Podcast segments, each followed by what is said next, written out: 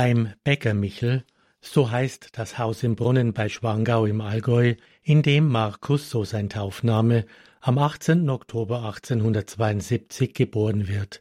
Sein Vater besitzt am Ortsrand eine Ziegelei. Unweit davon lässt zu jener Zeit der bayerische König Ludwig II. sein Märchenschloss Neuschwanstein erbauen. Neben Marmor und Sandstein benötigt man viele Ziegel, und die Pfeiffersche Ziegelei liefert fast alle Ziegel für das Märchenschloss des bayerischen Königs. Markus besucht die Volksschule. Er ist Ministrant, auch beim Requiem für seinen Vater. Er ist damals zehn Jahre alt. Mit vierzehn beendet er die Volksschule. Sein Abgangszeugnis zeigt nur sehr gute und gute Noten. Danach arbeitet er in der Ziegelei seines Vaters, die einer seiner älteren Brüder übernommen hatte. Doch Markus ist zu klein und zu schwach für diese Arbeiten. So schickt ihn seine Mutter zu einem Bäcker in die Lehre, die er mit sechzehn Jahren abschließt. Eine Mehlstauballergie zwingt ihn, diesen Beruf nicht weiter auszuüben. Nachdem sein älterer Bruder Johannes in Rom in die Gemeinschaft der Salvatorianer eintrat und in Briefen so begeistert nach Hause schreibt, will er es ihm gleich tun. Sein Pfarrer gibt ihn schon einmal Lateinstunden. Eine mühsame Angelegenheit. Für beide. Und der Pfarrer zweifelt daran, dass Markus studierfähig ist. Doch das ist dem sechzehnjährigen Jungen gleich. Er würde auch als Leinbruder eintreten, zu jeder Arbeit bereit. Später wird er nicht nur Latein und Griechisch beherrschen, sondern auch Englisch, Französisch und Italienisch sprechen. So verlässt der 16-jährige Markus seine Heimat und unternimmt eine erste abenteuerliche Reise in die Fremde. Markus tritt in Rom am 1. März 1889 in den jungen, erst vor acht Jahren gegründeten Orden der Salvatorianer ein. Er erhält den Ordensnamen eines jungen frühchristlichen Märtyrers, Pankratius.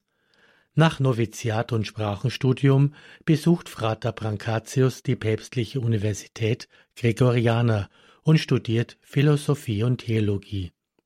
Beide Doktorexamen schließt er mit Cum laude ab. Mit 16 Jahren war er nach Rom gekommen. Sieben Jahre später empfängt er das Sakrament der Priesterweihe. Der fröhliche Pater, wie man ihn nennt, lässt sich gerne für die Seelsorge und für den Unterricht einteilen. Ja, er ist wirklich ein fröhlicher Pater. Von ihm stammt der Spruch Willst du glücklich werden, so werde ein ganzer Ordensmann. Willst du unglücklich werden, dann werde ein halber. Der Ordensgründer Pater Jordan macht ihn zu seinem Privatsekretär. Ferner bekommt Pater Pfeiffer einen Lehrauftrag an der Gregorianer. Er gibt für künftige Vatikandiplomaten auch Unterricht in Deutsch und beschränkt sich nicht auf die Klassiker Goethe und Schiller. Der fröhliche Pater bezieht auch Max und Moritz von Wilhelm Busch in seine Lektionen ein. Zu Beginn des 20. Jahrhunderts kommt Pater Pankratius mit der päpstlichen Kurie in Kontakt. Der sprachgewandte und liebenswürdige Pater wird für den Vatikan tätig und hat die Privataudienzen des Heiligen Vaters vorzubereiten. Zum ersten Mal verrichtet ein Ordensmann und ein Deutscher diesen Dienst. 1915 wählt ihn das Generalkapitel seines Ordens zum Generaloberinnen. Fast 30 Jahre lang bis zu seinem Tod wird er die Geschicke seines Ordens lenken.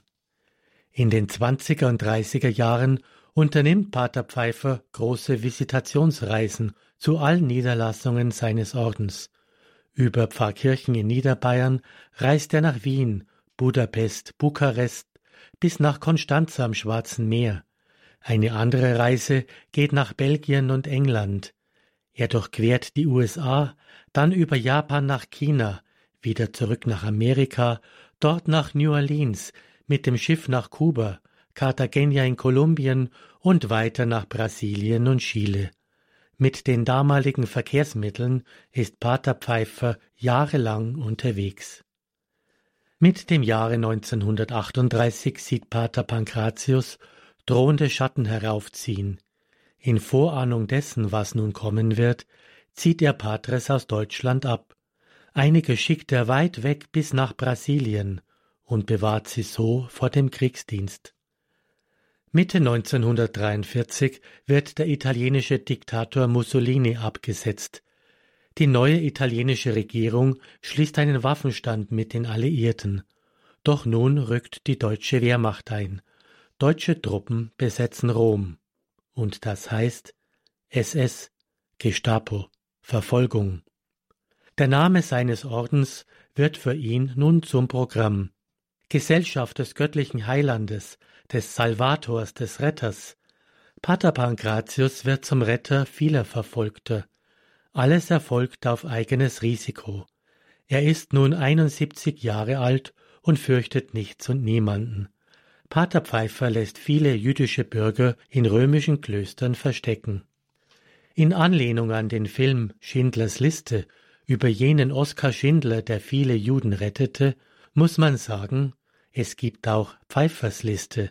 Das ist ein Zettelkasten mit Namen, die er vernichtet, sobald ein Auftrag erledigt ist. Denn es ist gefährlich, die Aufzeichnungen aufzubewahren. Nur wenig Eingeweihte wissen, wie viele Verfolgte er beschützt, selbst der Papst vertraut ihm Namen von Verfolgten an. Der Einsatz für Papst Pius XII. nimmt politische Dimensionen an. Auf Drängen des Heiligen Vaters übernimmt Pater Pankratius die Vermittlerrolle zu den deutschen Besatzern. Als Deutscher hatte es relativ leicht, an die maßgeblichen Herren, Generäle, Kommandanten und Befehlshaber heranzukommen. Als General ohne Waffen, wie er sich nennt, ist er ständig unterwegs zwischen dem deutschen Oberkommando und dem neutralen Vatikanstaat. Es gelingt Pater Pfeiffer, einige oberitalienische Städte vor der Vernichtung zu verschonen, indem er bei den deutschen Besatzern erreicht, dass diese Städte zu Lazarettstädten erklärt und von der Zerstörung ausgenommen werden. Doch was ist mit der Stadt Rom? Hitler plant die Operation Alarich, benannt nach jenem König der Westgoten, der einst Rom zerstörte. Pater Pfeiffer vermittelt dem SS-Kommandanten von Rom eine Privataudienz bei Papst Pius XII. Wir wissen heute nicht, was in dieser Stunde hinter verschlossenen Türen besprochen worden ist, doch die Begegnung erreicht ihren Zweck. Die deutschen Truppen ziehen ab, ohne Rom zu zerstören. Der Krieg ist für Rom zu Ende. Pater Pankratius hat sein Lebenswerk vollbracht. Am Himmelfahrtstag, dem 10. Mai 1945, wird er von einem alliierten Militärfahrzeug erfasst und schwer verletzt. Zwei Tage später, es ist sein Namenstag, stirbt Pater Pfeiffer an den Folgen seiner Verletzungen. Der Stadtrat von Rom ehrt Pater Pfeiffer zehn Jahre nach seinem Tod indem er, bis dahin als einzigen Deutschen nach dem Zweiten Weltkrieg, eine Straße nach ihm benennt. Am Ende der zum Petersplatz führenden römischen Prachtstraße, der Via della Conciliazione, findet sich am Mutterhaus des Ordens eine kleine Seitenstraße, die Via Padre Pancrazio Pfeiffer. Dies ist der Dank der Stadt Rom für seine großen Verdienste.